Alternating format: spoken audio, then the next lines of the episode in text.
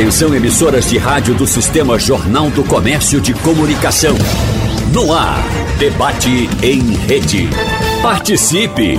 Rádio Jornal na internet. www.radiojornal.com.br as mudanças climáticas no mundo e o alto preço dos derivados de petróleo preocupam diversos países quando o assunto é a geração de energia. Uma alternativa aqui no Brasil são as fontes de energias renováveis e energias limpas, que correspondem a cerca de 80% da produção nacional, segundo o Ministério de Minas e Energia. Uma marca elevada e alcançada graças à expansão das energias eólicas e solares fotovoltaicas no país, conforme levantamento da Anatel. No debate de hoje, nós vamos falar com os nossos convidados sobre os desafios da transição da matriz energética eficiente adequada para o Brasil e também alternativas para abastecimento. Recebemos hoje para tocar essa conversa presencialmente aqui no estúdio o engenheiro, consultor na área de energia, João Bosco de Almeida. Professor, prazer recebê-lo aqui à Rádio Jornal. Seja bem-vindo. É um prazer, Natália, conversar com você, com seus ouvintes. Ficamos aqui à disposição para um, uma conversa proveitosa.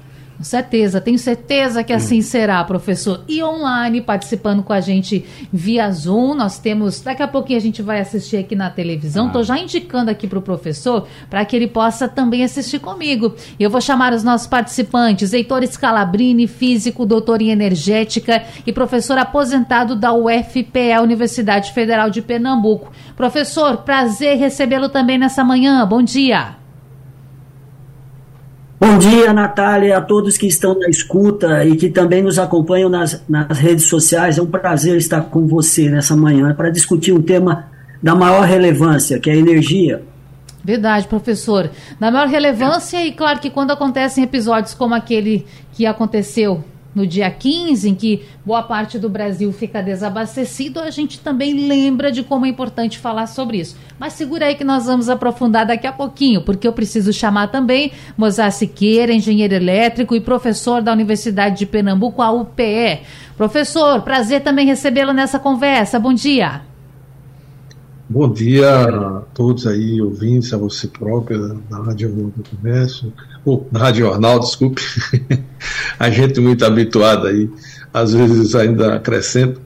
É um prazer aí estar com vocês e com o João Bosco e Heitor, para que a gente eventualmente possa discutir um assunto importante que não somente é a fornecimento de energia, mas também a segurança necessária e contribuir aí para que eventualmente a população entenda o que realmente aconteceu, que é, é um ponto importante aí em função das dimensões continentais do Brasil.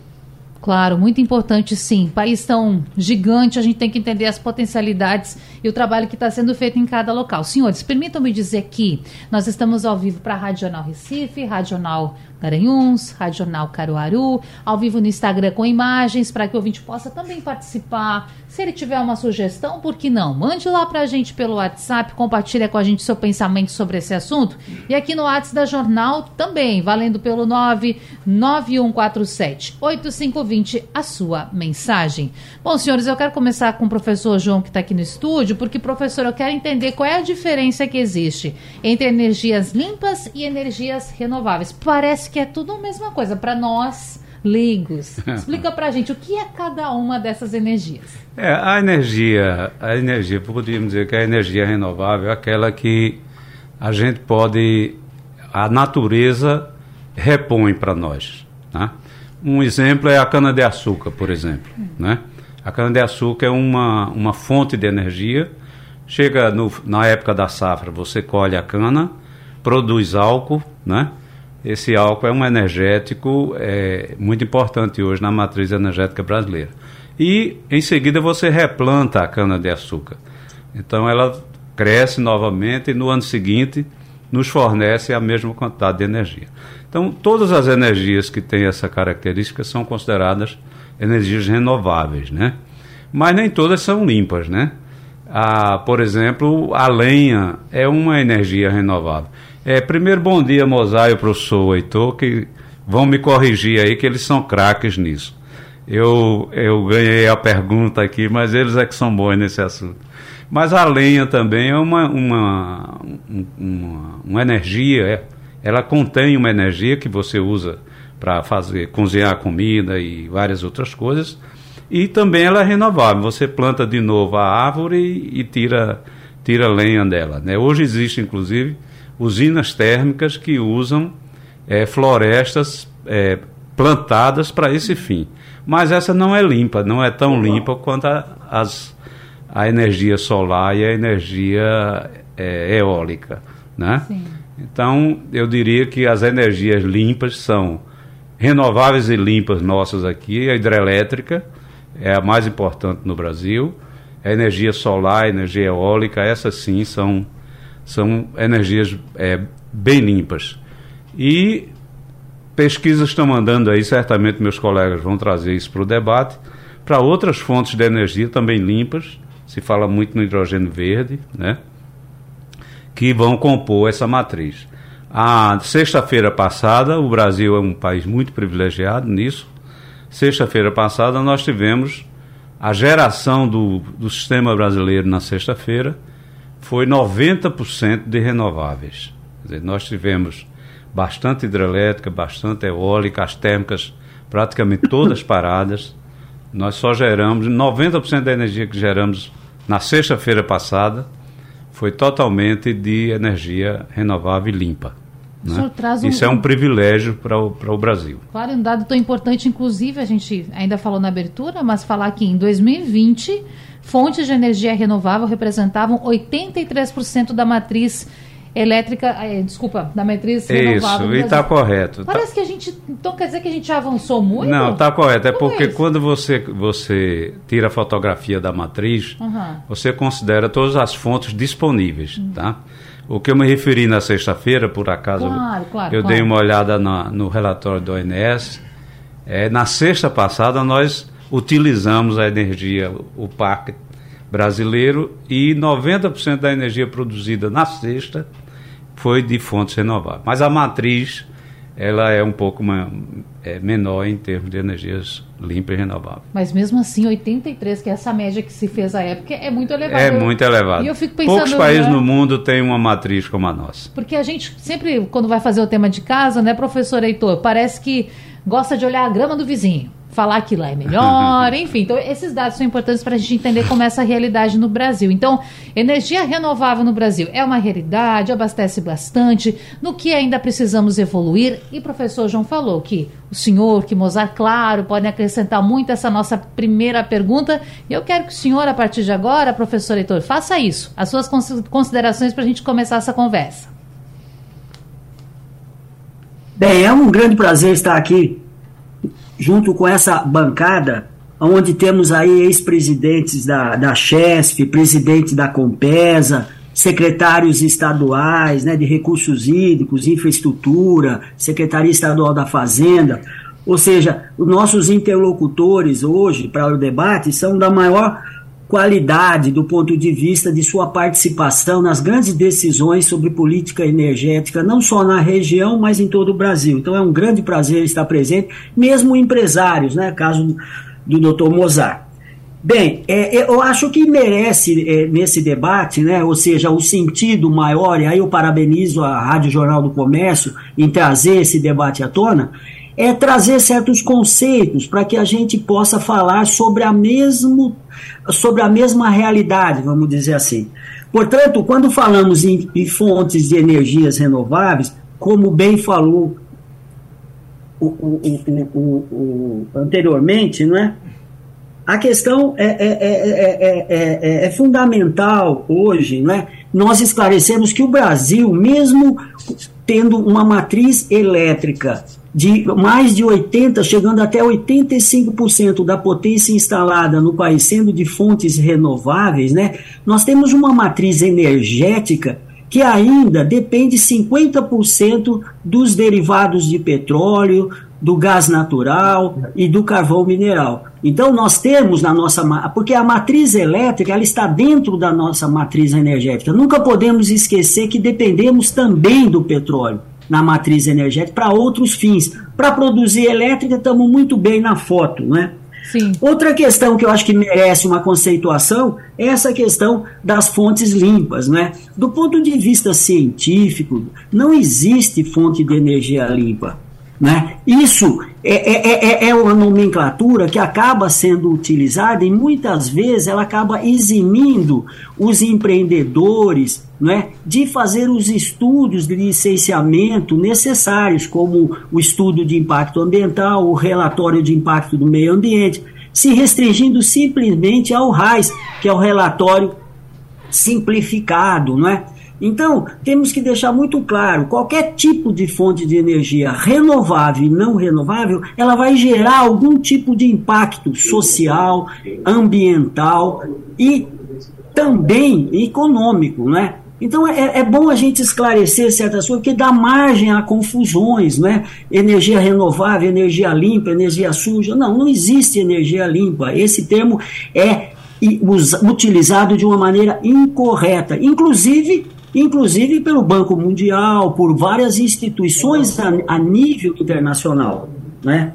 Hoje o Brasil realmente ele tem avançado muito na questão das fontes renováveis de energia e na diversificação da nossa matriz elétrica, né?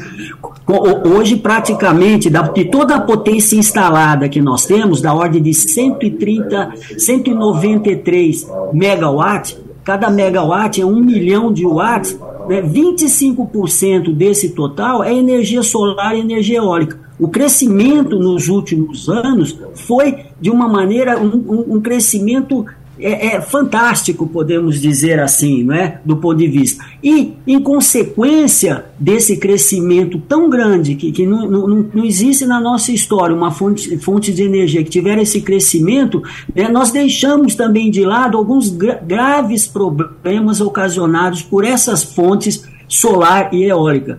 E é esse a maior, o, o meu maior interesse do ponto de vista acadêmico hoje é, é, é a questão da socioeconomia da energia. A energia não deve ser tratada simplesmente como um insumo, uma infraestrutura. Ela vai muito mais além disso. Eu espero que nesse debate nós podemos aprofundar essas questões. Claro, deixa eu chamar então o professor Mozart para que a gente possa de fato aprofundando isso.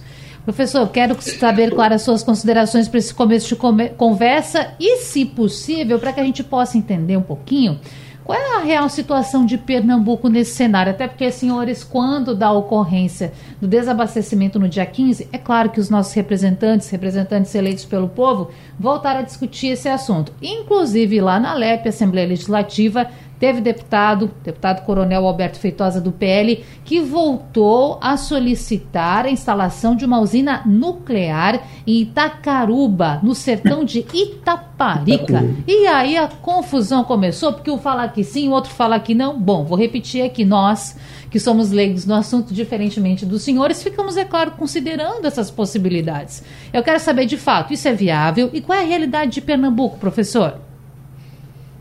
Olha, o estado de Pernambuco ele tem uma realidade muito é, diferenciada em relação a alguns estados do Nordeste. Né?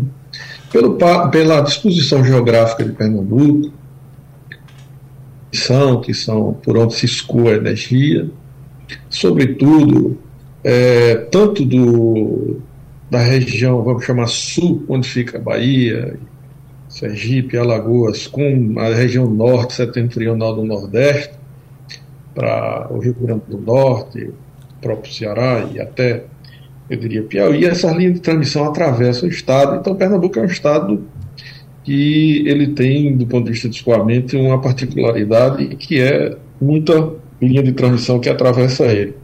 Por outro lado, ele também tem uma. pouca gente muitas vezes não sabe, mas a usina hidrelétrica de Itaparica fica em solo pernambucano e, e é uma usina, uma das maiores aí do país, é, sem contar que, embora nós não tenhamos, porque normalmente a instalação de eólica ela está muito associada a, a utilização de geografia, né? E Pernambuco não é um estado, quando a gente olha aí os tamanhos, particularmente que você olha o Piauí e a Bahia, que são estados que têm um, por quilômetro quadrado uma área muito vasta, Pernambuco, mesmo assim, tem bons aproveitamentos eólicos que foram realizados, os primeiros é, que ocorreram na região é, próxima ali à própria usina de Itaparica e outras regiões é, no oeste, aí na região de Uricuri, agora mesmo aí em Poção. Então, eu estou falando de energia eólica, sem falar de energia solar, nós temos um parque solar grande, de vários empreendedores na região de Flores, no interior do estado. Então, sem, e, no, sem poder, é, embora a gente esteja falando de uma maneira geral, estou falando da administração do Estado, você tem aqui até Pernambuco, que de uma certa forma é um, um, empreendimento importante para o Estado. Então a situação de Pernambuco ela é muito tranquila. É, quando se fala na instalação da usina nuclear lá em Itacuruba, na realidade não é para abastecer Pernambuco, né? seria eventualmente uma possibilidade de instalar uma usina para abastecer a necessidade do Brasil, não do Estado, até porque as usinas é, nucleares são usinas de muito grande porte. Eu creio que essa discussão é uma discussão é, muito mais de viés brasileiro. O Brasil está aí com Angra 3, que é uma usina muito antiga, pelo menos do ponto de vista de equipamento, e o próprio governo federal não consegue viabilizá-la. E, como diz aí nosso Heitor, é uma usina que ela demanda alguns cuidados, mas não é uma usina poluente. Né? O cuidado dela de, de respeito à fonte, que você usina, obviamente, combustível nuclear, você tem que ter um certo cuidado.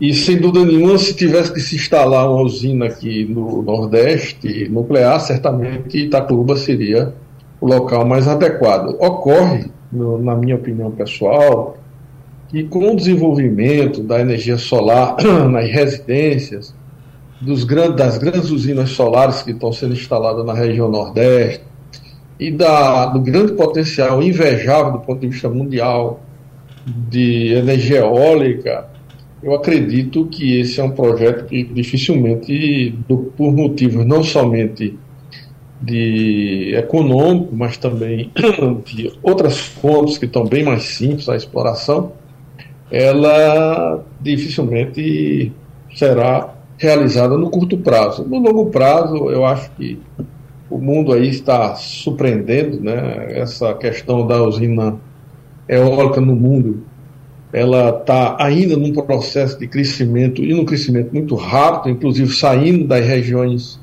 de continente para as regiões marítimas, né? Offshore, né? E esse é um processo que vai depender bastante é, do ponto de vista econômico, o que for mais seguro, mais garantido, e obviamente o que trouxer também é, menos impactos ambientais é, para a infraestrutura do país. Eu acho que essa é uma, uma visão, e nesse ponto de vista, na minha modesta opinião, o Pernambuco está muito bem atendido e para você ter uma ideia, não posso deixar dessa informação até. Hoje nós somos exportadores de energia.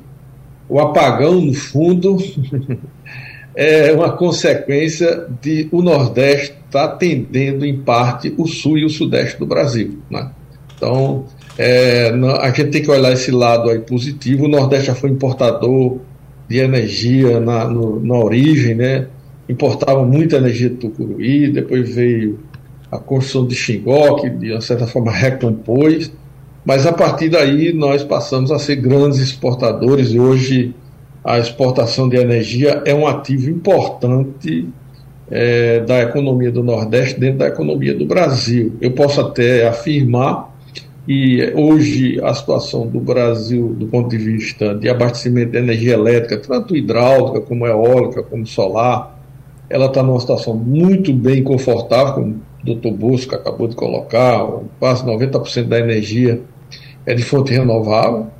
E isso se deve fundamentalmente às energias eólicas e solares do Brasil, entendeu? Eu, sem dúvida nenhuma, o, em 2021 os reservatórios estavam praticamente secos e foi a energia eólica e a solar, não falo nem da hídrica. 2017, o reservatório de Sobradinho e o reservatório de Itaparica tiveram um nível muito baixo, Sobradinho chegou a 1% do volume, quase que parava a usina. E as eólicas e solares elas começaram a encher inicialmente os reservatórios em 2022 e agora nesse ano 2023, é, juntamente com a hidrologia favorável, favorável é, deixaram o Brasil numa situação de abastecimento tranquila. O que está com o, o, o, tema nosso aí que se refere a esse desligamento importante que houve é o, é o tema de segurança da transmissão e não deve ser confundido com disponibilidade de energia. O Brasil está num momento aí histórico de muita disponibilidade de energia e, em função disso, os preços no mercado livre é, eles estão aos preços mais baixos da história do Brasil. É isso aí que eu gostaria de dar minhas primeiras considerações. Sim, importante demais, professor, essa consideração que o senhor fala da segurança da transmissão, até porque os motivos para esse apagão, vou falar assim o termo que está sendo utilizado na imprensa, que aconteceu no dia 15, ainda está sendo investigado. Foi na próxima, na, aliás, na última sexta-feira mesmo, que o Operador Nacional de Sistema Elétrico disse, em relatório preliminar, que o desempenho abaixo do esperado das fontes de geração próxima à linha de transmissão Quixadá, em Fortaleza, de propriedade da Chesse, pode ter causado a queda de energia que afetou, portanto, 25 estados e o Distrito Federal. Tendo em vista, claro que é preliminar, né, professor João Bosco? Preliminar. A gente pode dizer, então, que foi um ponto fora da curva, a partir até do que o doutor Mozart estava falando? Foi um ponto fora da curva isso que aconteceu? Não deve se repetir? O que, que o senhor acha? Não, acho que não. Acho que é, a ocorrência foi uma ocorrência muito severa, por, porque perdemos a interligação é, para escoar essa energia do Nordeste, do Norte-Nordeste para a região de, de Sudeste. É, mas o relatório do ONS é pouquíssimo conclusivo, é. né?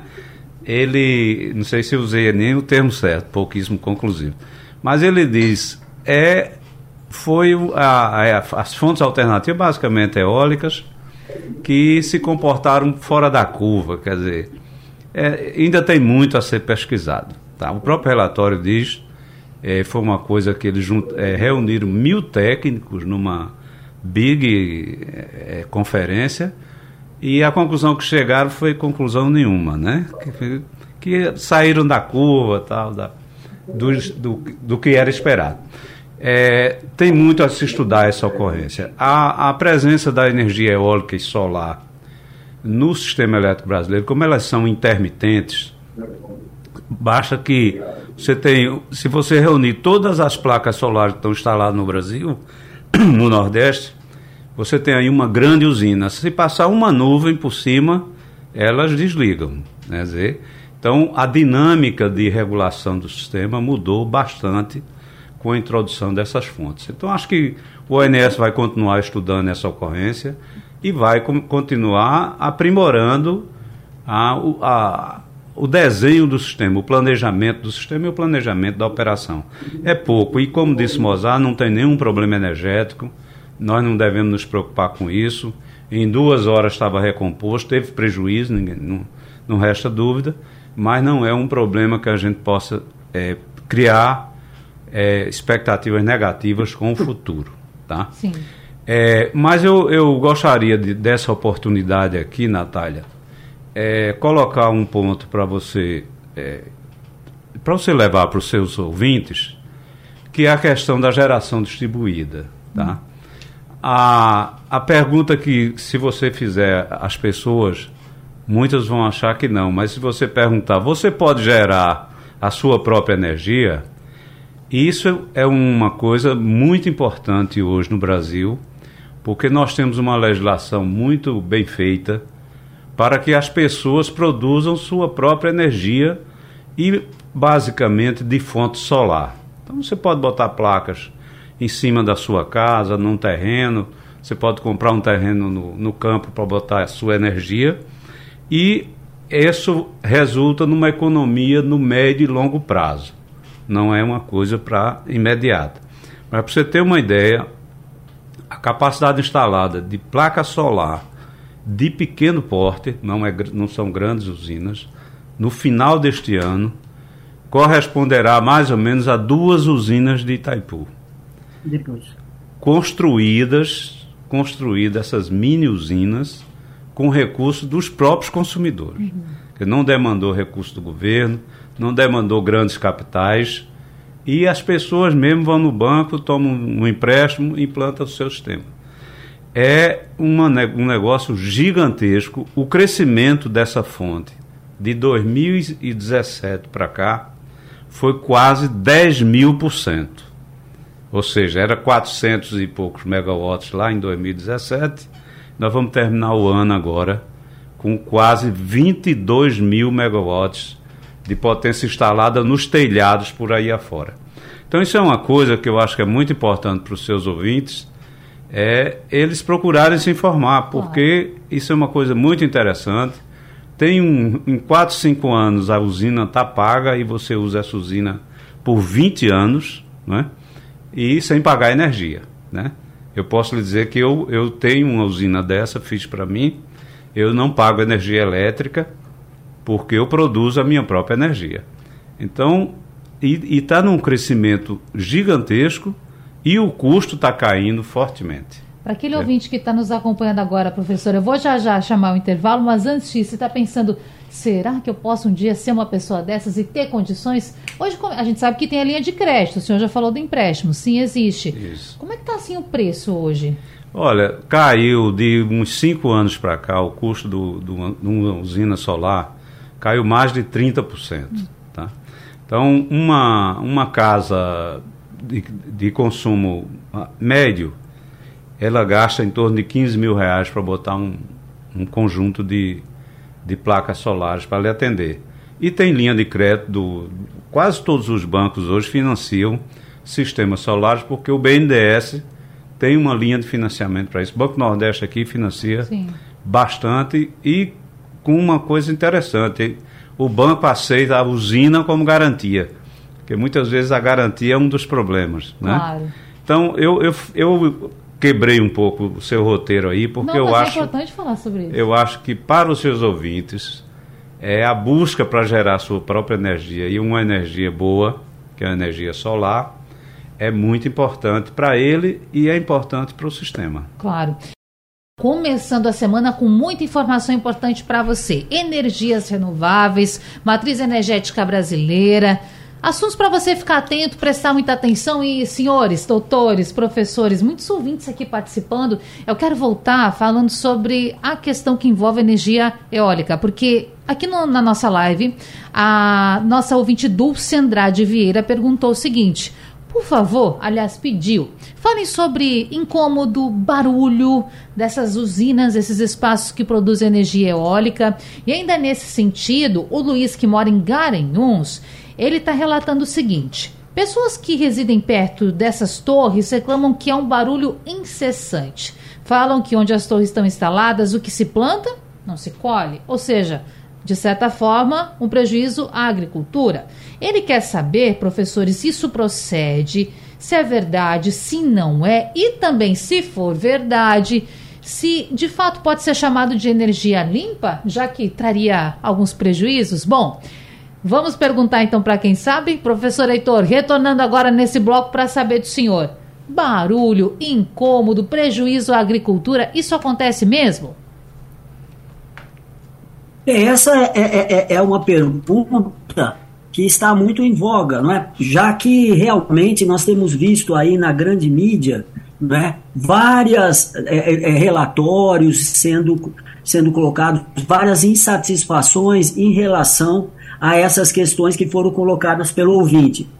Bem, é, só para é, definir, existem duas maneiras que a gente tem para gerar energia. Não é? A gente pode gerar energia de uma maneira centralizada ou de uma maneira descentralizada, também chamada de distribuída. As centralizadas são os grandes parques eólicos, as grandes termoelétricas, as grandes hidroelétricas, que geram grandes quantidades de energia e depois transmitem e distribuem essa energia para o consumidor final. E a geração distribuída geralmente são, é uma geração de menor potência, mais próxima do local de consumo, muitas vezes não utilizando as grandes linhas de transmissão.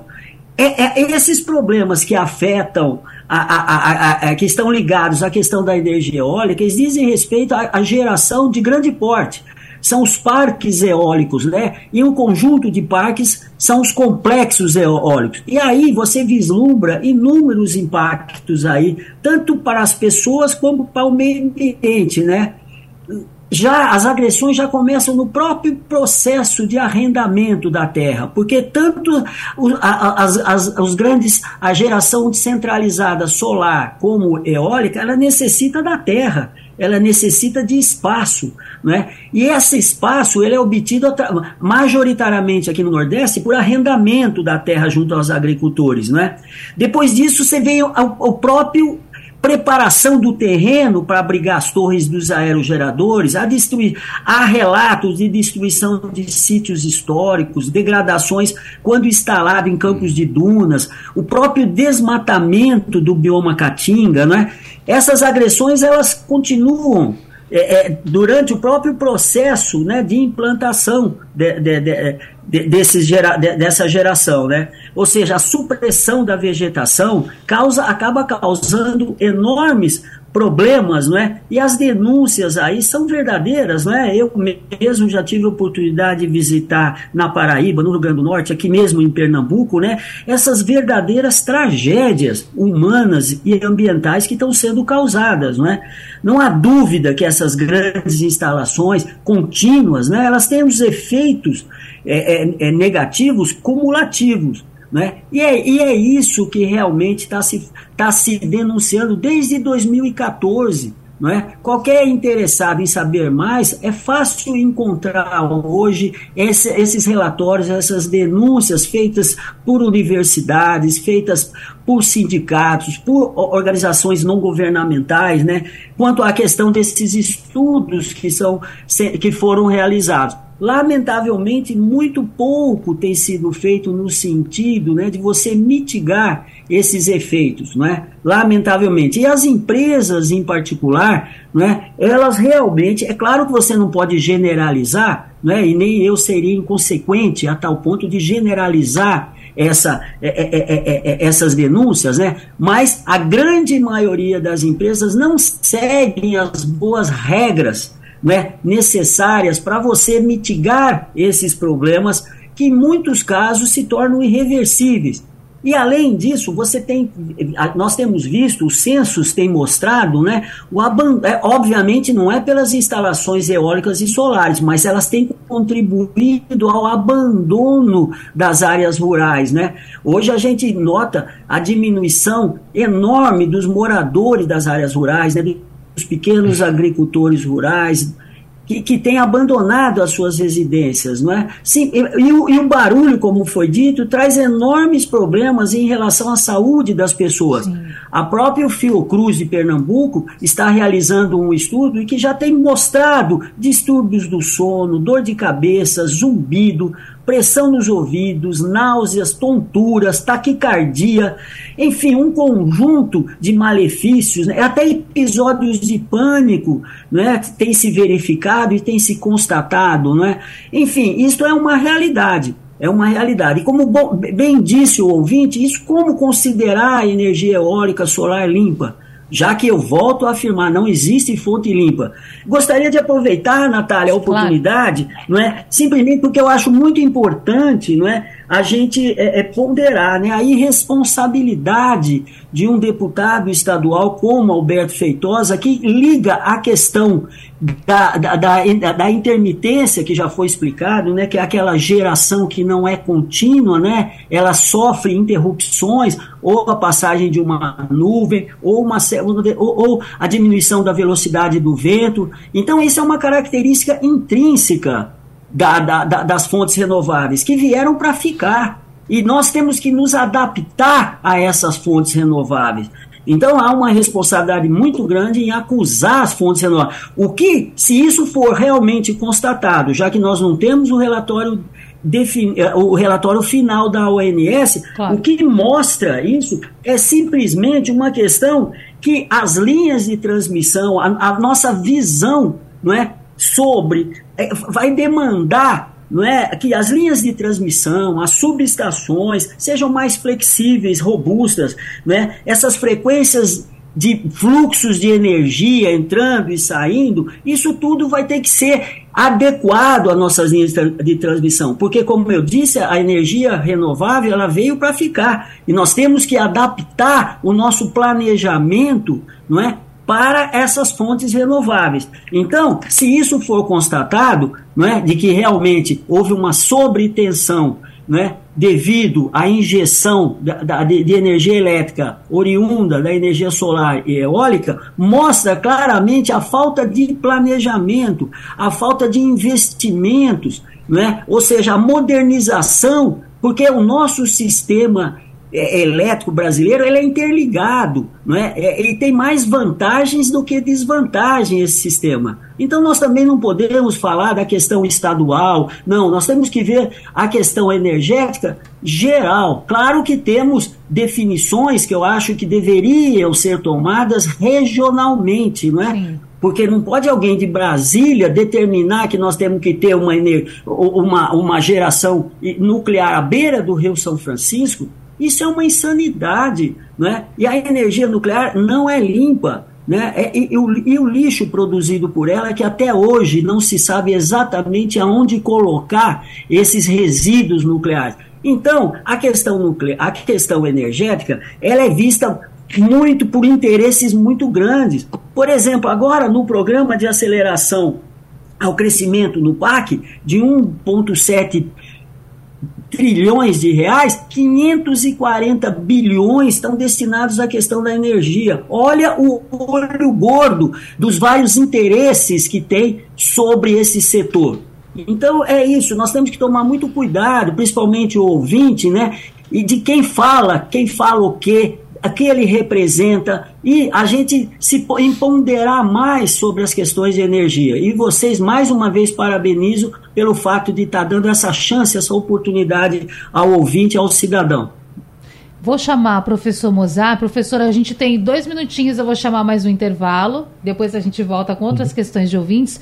Mas, tendo em vista isso que foi colocado, o que hoje está posto, a nossa dependência também ainda das hidrelétricas, essa, essa fala tão importante que o professor Heitor fez agora a respeito das usinas eólicas, para onde está caminhando a energia renovável no Brasil?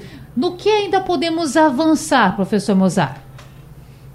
Olha, é, eu gostaria até viu, de ter um pouquinho mais de espaço. Claro. Porque eu acho que o professor é, Heitor colocou umas questões importantes, mas essas questões importantes elas hum, são também contempladas por empresas é, que querem fazer energia eólica com seriedade, respeitando o meio ambiente, respeitando o contexto social.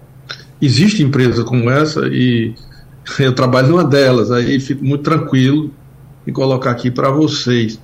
Na realidade, o que eu gostaria de dizer é o seguinte: muitas vezes é, se consegue, obviamente, instalar aerogeradores em locais aí muito próximos das cidades e, eventualmente, é, o, o, o, barulho do, da eólica ela pode impactar aí na saúde das pessoas. Mas a grande parte das eólicas que são é, instaladas no Nordeste são instaladas em locais praticamente que não existe população. Ao contrário, a nossa, na nossa, no nosso caso especificamente, é, como você tem dimensões continentais praticamente sem habitação, é, no Piauí, na Bahia, estou é, colocando essas duas, esses dois estados que são estados quase que do tamanho de países europeus. Sim. Quando você vai colocar os aerogeradores em os locais onde os geradores se são colocados, são locais que a população nunca nem foi lá. A gente, na realidade, é, tem que fazer um trabalho social, primeiro, de georreferenciamento, de titulação de terra é, e, finalmente, de uma associação justa com as pessoas que ficam muito longe, porque muitas vezes as pessoas não sabem nem que isso existe. E o que tem ocorrido, pelo menos no nosso caso, é uma fixação do trabalhador na terra, ao contrário de que colocou aí o professor para só fazer um certo contraponto, que nem isso é. não é sempre dessa forma, até porque os, aerogeradores ficam tão longínquos da, de onde a habitação existe, pelas dimensões continentais das regiões, que as pessoas terminam ficando na terra, porque lá, ao ficar na terra, eles são remunerados mensalmente e conseguem, obviamente, ter um, um, um, sustento, não depender mais de Bolsa Família, de Bolsa Pesca, de todas essas coisas. Ou seja, existe o contraponto. A outra questão é você também é, se preocupar com a saúde das pessoas, se, se preocupar com as condições de vida. E isso a gente também, e não só é a nossa empresa, as, as empresas que normalmente trabalham no Brasil, com algumas honrosas exceções, e, e, e, a gente sabe dessas questões aí, principalmente é, quando você tem alguns empreendimentos que são colocados próximos nas populações, que é preciso ter cuidado é, para ver os decibéis, para que as pessoas sintam-se satisfeitas. O que eu posso dizer, por isso que eu gostaria de colocar, embora isso seja um assunto que ele é mais polêmico, porque é, é natural, né? Quando a chefe chegou aqui na década de 50, que foi construída Paulo Afonso, foi recebida de braço aberto. Depois, as questões normalmente de realocação da população, isso trouxe problemas sérios e como eu concordo com o professor, não existe nenhuma ação do ser humano, desde se fazer uma casa que precisa ter um esgoto decente, precisa tudo. A qualquer ação que nós fizermos, a gente tem que impacto ambiental, que a gente tem que ter a consciência que ele precisa ser mitigado e que para desenvolver a gente tem que discutir isso socialmente, tem que trazer desenvolvimento, não é, é para a população como um todo e tem que ser uma fonte né, de riqueza à medida que essas, é, essas é, momentos, essas, essas instalações claro. elas ocorrem. No caso das eólicas, o impacto ambiental existe, mas ele é muito pequeno porque ele se refere basicamente a uma pequena fração de terra e o, no, no nosso caso nós sempre buscamos colocar as eólicas muito longe das regiões onde existe habitação, principalmente essa habitação da Caatinga. É, eu sou do sertão do Pernambuco, conheço bem a Caatinga. As pessoas continuam lá fazendo sua agropecuária, as pessoas continuam lá é, fazendo aí as suas ações é, na área de agricultura quando é possível, já que no sertão semiárido nosso é muito difícil o processo de investimento é, na caatinga. Nós, obviamente, temos que preservar essa caatinga e existem áreas de preservação ambientais que são é, constituídas, ou seja, é preciso haver um certo equilíbrio, né? claro.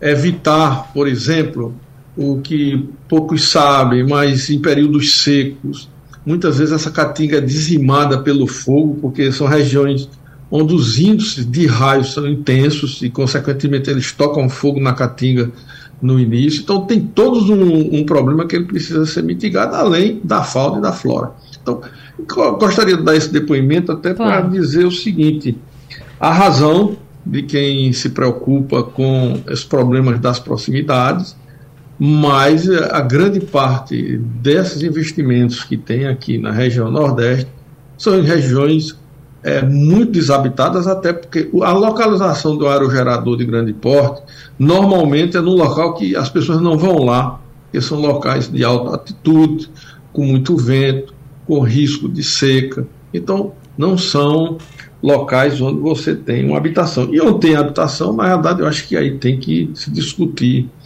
ah, esse, esses efeitos aí que foram colocados pelos professores para não trazer transtorno para a população. Claro. Eu estou falando aqui pouco, você disse que tinha dois minutos, eu estou querendo então... que você volte aí os seus Bora. dois minutos. Vamos fazer assim, vamos chamar um intervalo antes, porque já está com o nosso tempo aqui estourado, mas importante contraponto, professor. É, rapidinho, sim ou não? Vou pedir ajuda aqui do professor João. É, o Diácio Taxista de Aliança está com a gente. Ele pergunta o seguinte: quem paga em média 220 reais de energia por mês tem vantagem em colocar energia solar? Sim, sim. sim. Vale a pena. Então vale a pena investir. Vale a pena investir. Tá professores já com pedido de desculpa porque queríamos ficar mais, mas dá tempo para dar tchau e pedir que possamos novamente estar juntos. São, é, o assunto é muito denso, né? Que a gente possa estar junto novamente em uma outra oportunidade para falar mais. Quero agradecer, doutor Mozart Siqueira, reitor Scalabrini. Muito obrigada pela participação, professores. Obrigado a você pelo, pelo convite, a Mozart, a João Bosco, uma boa semana a todos que nos escutam. Senhor também. Professor é, Mozart, muito obrigado. Obrigado aí a Bosco, a Heitor. Prazer em ver, Heitor. Nunca mais tinha te visto. João Bosco também. E a, a Rádio Jornal aí, por essa oportunidade aí da gente discutir junto com seus ouvintes. Esperamos que a gente possa ter esclarecido e alguma coisa, até porque, como o Bosco colocou, o assunto não foi conclusivo e eu espero que a conclusão seja uma conclusão é, mais sensata, porque a gente sabe que essas questões no Brasil continental como o Brasil e interligado, elas podem ocorrer. Verdade. Um abraço a todos e muito obrigado aí pela participação participação com vocês. Já fica o convite para uma próxima conversa, professor João Bosco. Até lá. Ok, muito obrigado aí pela participação. Foi um prazer reencontrar aqui é, velhos amigos aqui do setor de energia e parabenizá-la pela, pelo debate e nos colocamos à disposição para qualquer momento conversar sobre isso, que é muito importante. Nós agradecemos a todos. Esse debate fica disponível no site da Rádio Jornal e na madrugada tem reprise. Até amanhã. Sugestão ou comentário sobre o programa que você acaba de ouvir, envie para o nosso WhatsApp 99147 8520.